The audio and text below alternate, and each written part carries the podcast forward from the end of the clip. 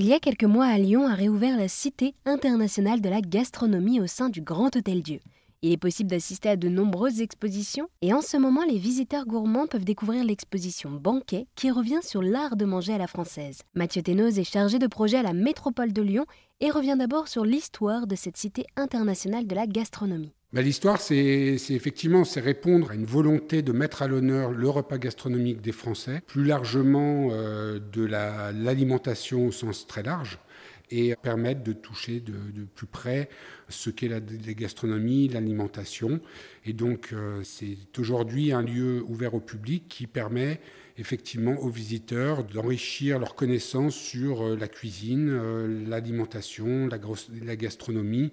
Et c'est vraiment un lieu qui est dédié au grand public, aux enfants particulièrement, pour que chacun puisse euh, euh, s'enrichir de, connaissances sur ce sujet euh, qui est un fait culturel pour tous les Français.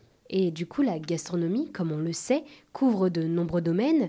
Et alors, comment est-ce que vous avez fait pour choisir quel sujet traiter au sein de cette Cité internationale de la gastronomie? On a fait appel aux professionnels. Hein, ils sont nombreux au sein de la région lyonnaise et plus largement au sein de, la région euh, Auvergne-Rhône-Alpes. C'est-à-dire qu'on a sollicité les, toutes les compétences, tous les talents de chercheurs, de restaurateurs évidemment, de producteurs, d'associations qui travaillent. Euh, sur euh, des sujets aussi importants que la justice alimentaire, que la résilience des territoires.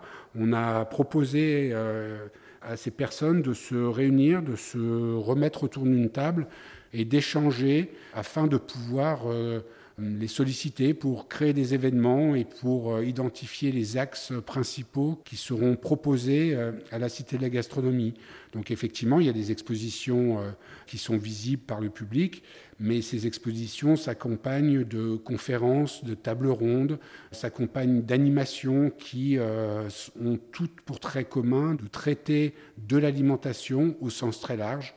Et donc on a effectivement ces professionnels qui sont réunis au sein du comité Rabelais, donc qui est vraiment un, groupe de travail où chacun peut échanger et euh, proposer des thématiques qui sont mises en place et qui ont vocation à être proposées au, grand public euh, dans le cadre des événements dont je vous ai parlé, plus particulièrement dès aujourd'hui les Jeudis de la Cité, qui sont des rendez-vous euh, qui ont lieu tous les jeudis en fin d'après-midi, où des démonstrations en cuisine sont proposées, des conférences qui sont animées par la chaire Tralim, qui est coportée par le Centre de recherche de l'Institut Paul Bocuse et l'Université Lyon, Lyon 2, ainsi que par le Centre européen de nutrition santé, où on a des, conférences de très haut niveau, où le grand public peut participer et s'enrichir de connaissances sur l'alimentation, la recherche. Et ça, c'est vraiment quelque chose qu'on souhaite mettre en avant. Et vous, personnellement, quel est votre moment préféré dans cette cité internationale de la gastronomie? Beaucoup d'endroits, beaucoup de moments préférés.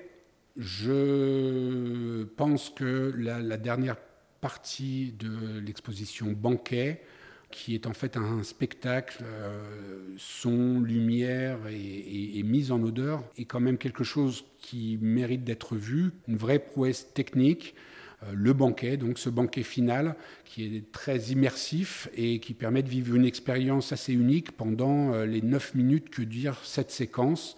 Donc j'invite vraiment tous les auditeurs à, venir participer à, cette expérience banquet et à ce spectacle euh, qui est réellement unique en son genre. Eh bien, merci beaucoup Mathieu de nous avoir présenté cette cité internationale de la gastronomie à Lyon.